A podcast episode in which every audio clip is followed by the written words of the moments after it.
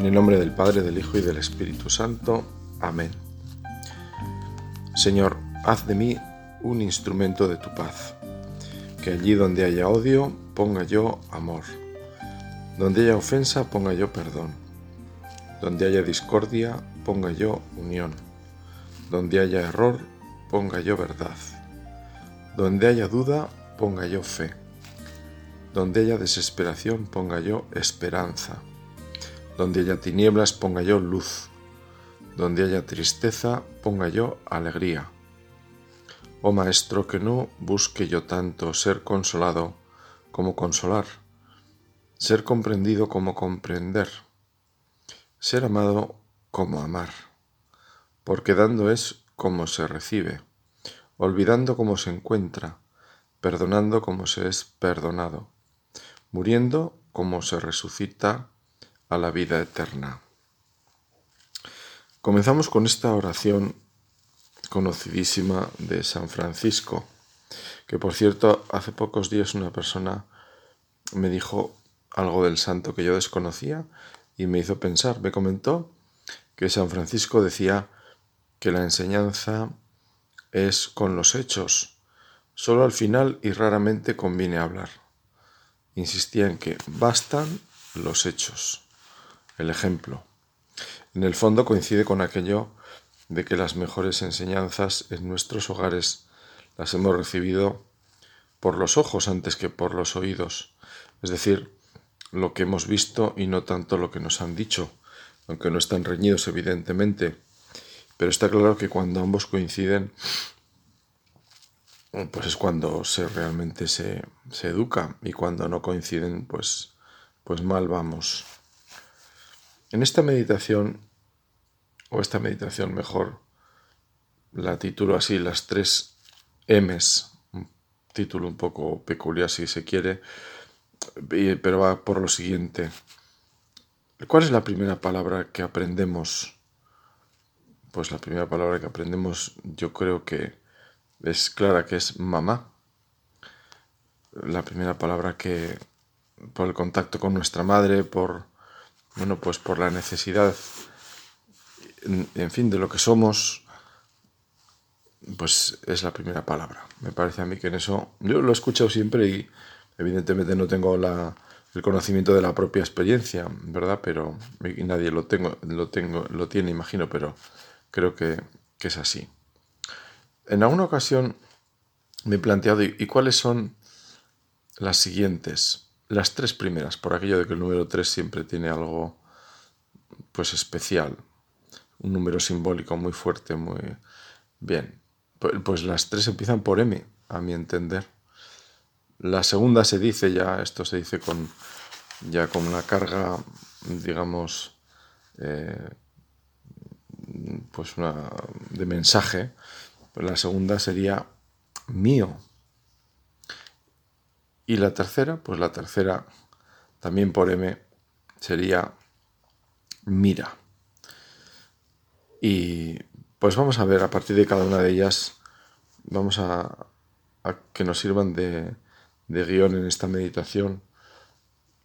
Primero para analizarlas y conocernos y luego para darles la vuelta. Y entonces así podemos seguir esa ese camino doble de San Agustín, que era, digamos, según dice él, que era el eje de su vida, ¿no?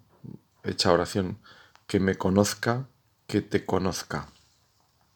Evidentemente mamá, pues eso, no necesita muchos argumentos. Nuestra madre, pues es la que nos ha traído al mundo y es la que está con nosotros, pues al menos en esos primeros meses, eh, la que más tiempo está. Aunque ahora con esto del trabajo y las guarderías quizá esto habría que matizarlo, pero bueno. En cualquier caso hay una relación ciertamente muy intensa. Mamá es la palabra más dulce y la que nos acompaña en las dificultades siempre, incluso a día de hoy. En momentos de sorpresa o de incertidumbre, madre mía, esto o lo otro, o sean cosas intrascendentes o, ante situaciones límites. siempre sale esa palabra. Sería como el oh Dios mío que escuchamos de los norteamericanos ante una catástrofe repentina. La segunda palabra mío ya tiene una connotación más negativa, porque indica la propiedad sobre algo. El niño coge con fuerza algo que le hemos dejado y dice mío, es mío. En una ocasión pude comprobar que para que un niño soltara algo que no dejaba, había que ponerle otra cosa al alcance de la mano y por ese sentido de propiedad al querer cogerlo, pues tenía que soltar aquello que no quería soltar. Era un asunto muy simple pero muy revelador. En el fondo está la necesidad de, propia de la condición humana, de, tener. ¿eh? Queremos cosas, queremos tener. Bien, ahí lo dejamos. La tercera, mira, pues puede resumir esa necesidad también que nos acompaña siempre, la necesidad de ser contemplados, es decir, de estar en el centro, ese impulso a ser el centro de atención, del cual sale el famoso síndrome del príncipe destronado ante un nuevo hermanito. Que nos aplaudan y que nos reconozcan ¿eh? es lo que pues sería el mira maduro, ese mira que ha madurado ya eh, en terminología de adultos, pues sería este, ¿no? El aplauso, el reconocimiento. Decir algo tan bello como mamá, como todo el humano necesita ir creciendo y situándose.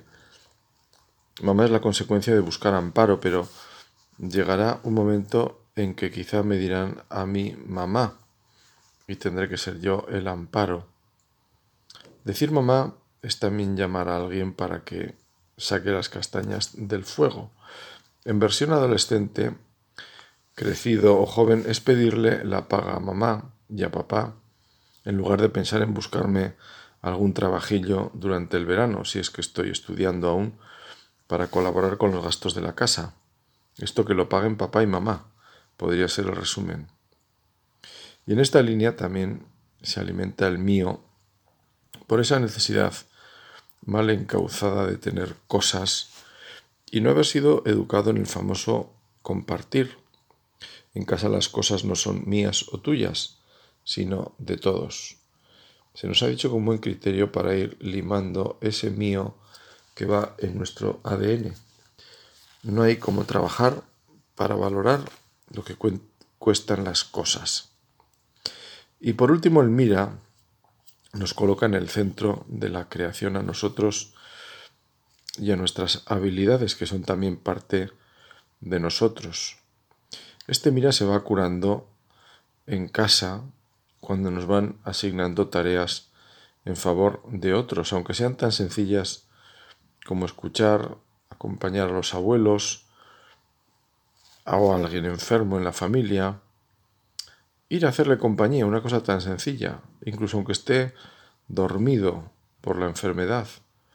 Así dejamos de contemplarnos y vemos que hay otros que necesitan en ese momento más atención que nosotros porque lo están pasando mal. Al mismo tiempo que estas tendencias están en nosotros, descubrimos que por el camino inverso somos más felices. Esto es curioso, porque es verdad lo que dice la Sagrada Escritura, hay más alegría en dar que en recibir. Hay más alegría, por lo tanto, en ese camino del mío purificado y hay más alegría en contemplar que en ser contemplado. Recordamos de nuevo esta oración de San Francisco. Oh Maestro, que no busque yo tanto ser consolado como consolar, ser comprendido como comprender, ser amado como amar, porque dando es como se recibe, olvidando como se encuentra. El Papa habla con frecuencia de ese descentramiento, ese, ese dejar de ser pues, el lugar sobre el que giran las cosas. Y nuestro Señor en esa línea nos dice que el que se pierde se encontrará.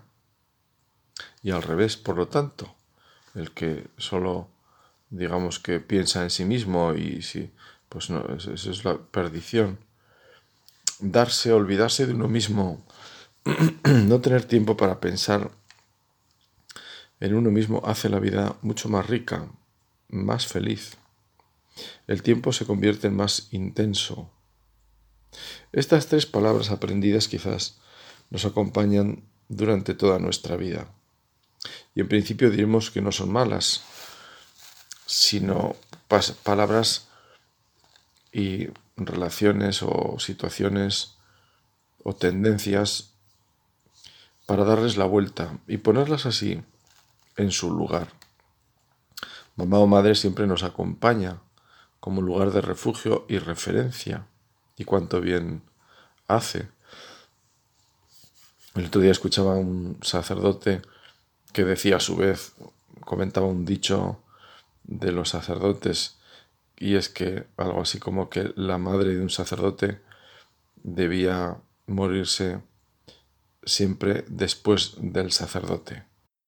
Con lo cual se estaba pues eh, subrayando la importancia que tiene en la vida de un sacerdote su madre, cuando tiene la suerte de poder acompañarle, bueno, por todo lo que supone ese, ese punto de, de ese punto de referencia, de esa, de esa ayuda, de esas correcciones también, de quien, de quien bien nos conoce, de quien reza por nosotros, quizá de quien está en el origen más profundo, más profundo de la vocación, porque es la que ha pedido a Dios y ha ofrecido al que nació siendo un bebé, pues para este ministerio. Bueno, no lo sé.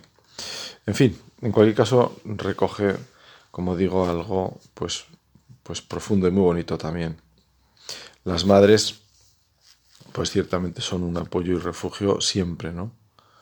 Y como cristianos, bueno, pues contamos con esa maternidad en Santa María. Ahí tienes a tu hijo. La Iglesia siempre lo ha entendido como el expreso deseo de Jesús de no dejarnos solos, unido a la necesidad de acoger en nuestro corazón a nuestra Madre ahí tienes a tu madre. Santa María nos ha, siempre se nos ha mostrado como madre. En la vida de la Iglesia es así. Si algo nos ha enseñado esa otra madre que es la Iglesia acerca de Santa María, es que es nuestra madre, madre de Dios, decimos, y madre nuestra.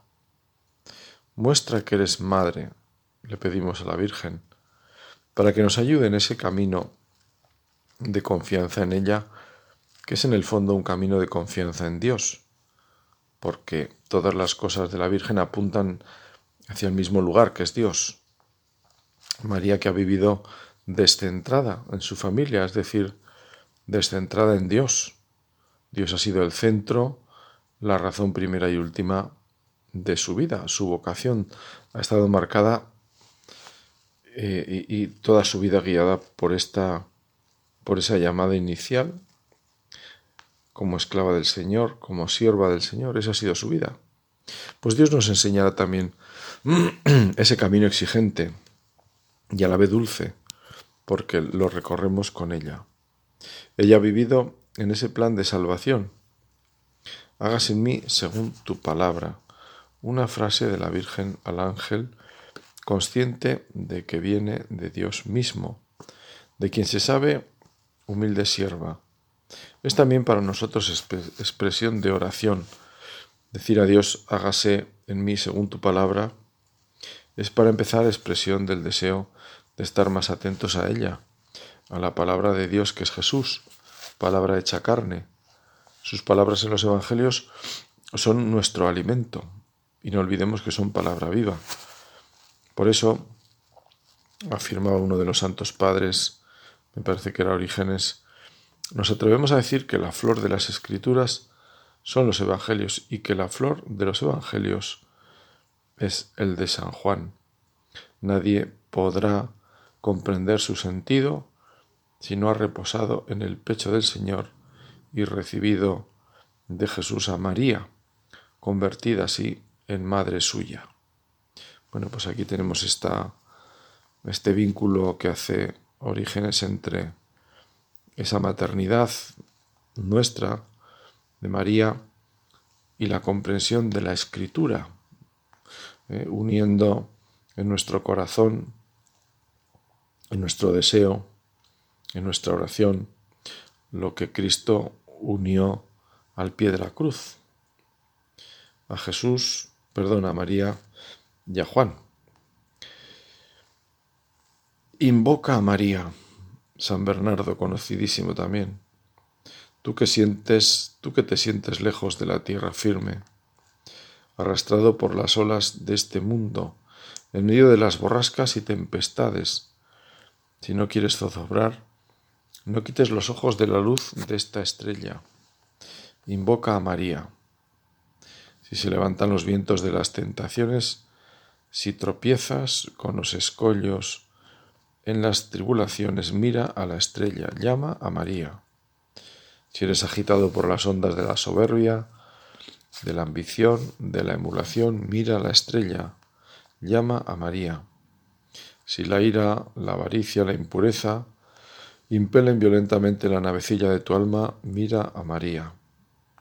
Si, turbado a la memoria de la enormidad de tus crímenes, confuso a la vista de la fealdad de tu conciencia, aterrado a la idea del horror del juicio, comienzas a ser sumido en la cima del suelo de la tristeza, en los abismos de la desesperación, piensa en María.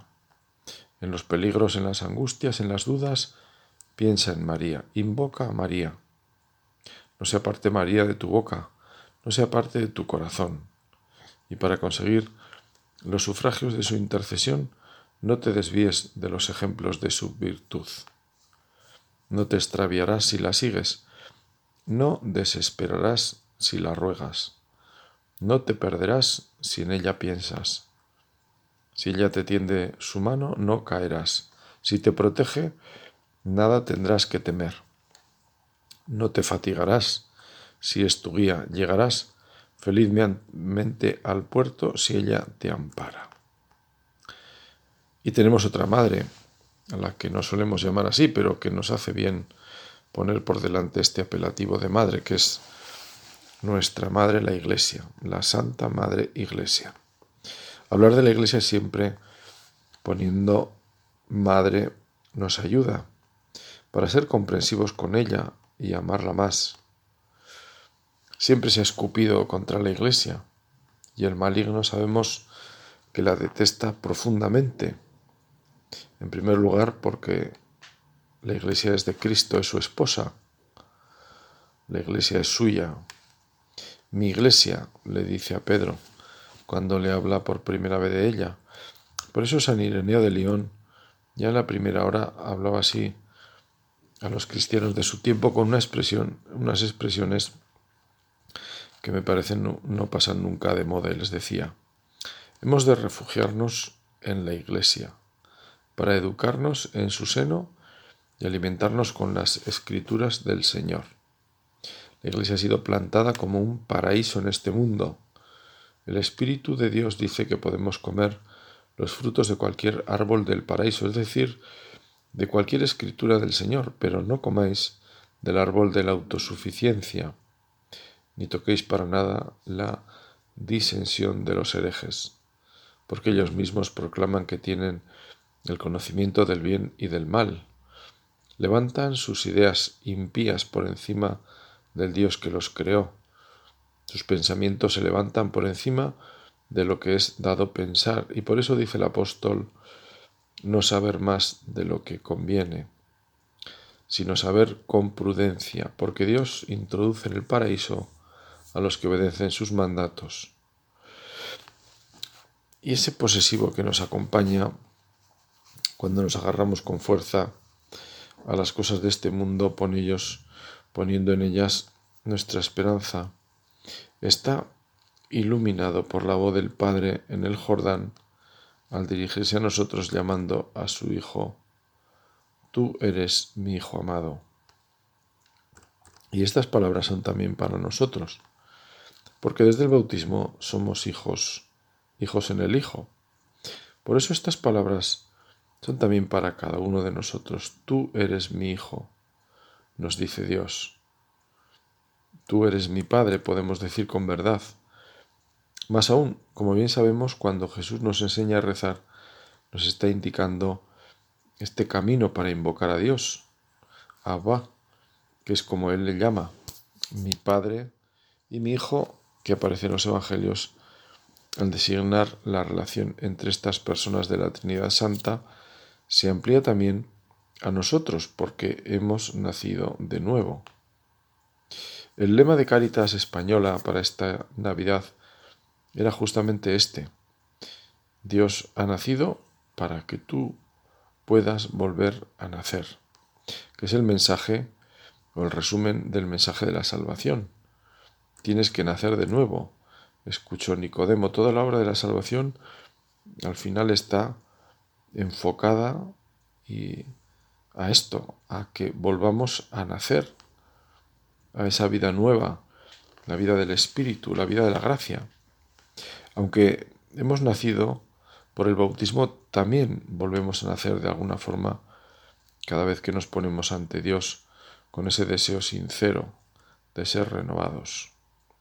No tendremos que bautizarnos de nuevo como el Hijo pródigo, que al volver a la casa del Padre no tuvo que renovar nada, ni necesitó un documento que lo acreditara como hijo de nuevo, ya que había roto libremente con su padre. Al contrario, el padre lo abrazó con cariño y no le pidió explicaciones. Pertenecemos a Dios que tiene en su corazón de Padre hueco para todos. Así nos pide también a nosotros, en nuestra condición de hijos, vivir esa fraternidad con hueco para todos. La alegría del Padre por la vuelta de un hijo debe ser la nuestra. Por eso, en la parábola mencionada, el Hijo Mayor es también un espejo en el que mirarnos para ver si nuestro corazón sintoniza con el de nuestro Padre a la hora de mirar a nuestros hermanos. A esta humanidad dolorida por el mal, el pecado, cada pecado en cada persona es un dolor para esa persona y para Dios. El mal daña a quien lo hace, igual que le duele a Dios. Danos, Señor, ese corazón renovado. En él está el lugar del encuentro contigo, en lo profundo de nuestro corazón, donde ni siquiera nosotros alcanzamos a percibir las cosas del todo. Allí donde se elige la vida o la muerte. Por eso, desde ese corazón, desde ese de lo profundo del corazón, nuestra oración se convierte en un grito, como dice el Salmo, desde lo hondo a ti grito, Señor. Estén tus oídos atentos a la voz de mi súplica. En la Sagrada Escritura tenemos varios ejemplos de una oración sentida desde lo profundo. El catecismo los menciona como modelo de oración. Pedir las cosas con todo el corazón, porque Dios es clemente y misericordioso, y no desecha la oración sincera, humilde y confiada. No solo no estoy solo, sino que he sido pensado desde la eternidad por aquel que es la comunión de vida y amor, y siendo imagen suya, es lo que ha pensado para mí. La tercera palabra que aprendimos a pronunciar y que nos acompaña siempre, mira, una de las definiciones del ser humano que siempre me ha hecho gracia al escucharla y, se me quedó rápidamente porque es muy sencilla. Es esa que dice que el ser humano es aquel al que le gusta llamar la atención. En mi humilde opinión recoge algo característico de la condición humana. Ese, esa necesidad de que nos contemplen, de que nos vean. Una expresión que la escuché para expresar esa necesidad de que se admiren de lo que somos o de lo que hacemos. En el fondo esa valoración elevada que tenemos de nosotros mismos, comprarnos por lo que realmente valemos y vendernos por lo que pensamos que valemos, dicen que sería el mejor negocio. Y sin embargo, seguir a Cristo apunta en otra dirección que no sepa tu mano izquierda lo que hace la derecha. Pues evidentemente es una llamada a la discreción. Cuando hagáis lo que debéis, pensad, siervos inútiles somos, hemos hecho lo que debíamos. Pues va en esa misma línea. No, no esperar reconocimiento. Cuando vayas a rezar, entra en tu cuarto y reza a tu Padre, que ve en lo escondido, y Él te recompensará. Esa recompensa, pues no la esperes sino de Dios, lo cual no significa que no tengamos deberes de justicia con nuestra familia, como así nos lo recuerda el cuarto mandamiento, que nos manda a honrar al Padre y a la Madre, lo cual supone ser agradecido con ellos. Y como bien dice el refrán, es de bien nacidos ser agradecidos, y esto es profundamente cierto, ¿no? Ese agradecimiento, como digo, pues forma parte de la vida. Recordamos al Papa Francisco mismo que hablaba de ser agradecidos y lo concretaba en nuestros propios hogares animándonos a usar esa palabra, gracias, como algo habitual, habitual de la vida cristiana y en una familia cristiana. Tampoco podemos confundir esa actitud de humildad y sencillez con la parálisis para no llamar la atención, esa falsa humildad que no de no hacer las cosas para que no las vean. La humildad no tiene que ver con eso, sino con la verdad, como recordaba tan certeramente Santa Teresa de Jesús. Humildad, decía la santa, es andar en verdad. Jesús no nos dice que no brillemos, sino que ese brillo no se quede en nosotros, que sirva para dar gloria a Dios. Alumbre así vuestras obras para que viéndolas den gloria a vuestro Padre que está en los cielos. Contaré una lección que quien fue mi obispo, siendo yo cura recién ordenado, me dio en una reunión de sacerdotes. Al pasar el obispo junto a mí, antes de comenzar la reunión, pues me dijo, ven y siéntate a mi lado. Sé humilde y no te pongas lejos. Lo entendí a la primera porque no es infrecuente que por no parecer pelota del obispo, los curas nos sentemos siempre lejos. Y en el fondo es actuar así por el qué dirán tus compañeros, haciendo por otra parte un juicio temerario, ya que se está suponiendo que van a pensar mal, lo cual a su vez es también injusto. Pues bien, en el fondo, sencillez. La humildad y la sencillez siempre casan bien. Así es que ese mira desviado se cura con la humildad de buscar la gloria de Dios, de analizar la intención de las cosas y someterla también al juicio de alguna persona que nos quiera bien y a la que le dejemos ser sincera con nosotros para que nos ayude a buscar el reino de Dios y su justicia y no nuestra comodidad. O peor aún es estar en el candelero como si fuéramos luces propias y nuestra luz, no lo olvidemos, no es nuestra, viene de lo alto.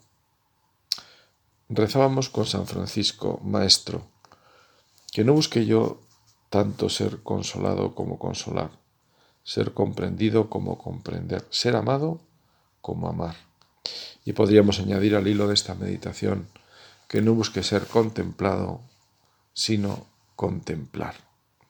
Que crezca así esa mirada sobre las cosas, la mirada de Dios, que es la que queremos, la que en el fondo pues han tenido Mm, quizá las dos personas que más cerca han podido mirar las cosas como Dios las miraba, Santa María, por supuesto, y San José, al que nos encomendamos a los dos, para que nos ayuden con esas tres palabrejas con las que hacemos el hilo de esta meditación. Mamá, mira, o mío y mira, para que vayamos resituándolas y en lugar de ser, eh, digamos, ocasión de darnos vueltas, sean ocasión de salir hacia el Señor. Así sea.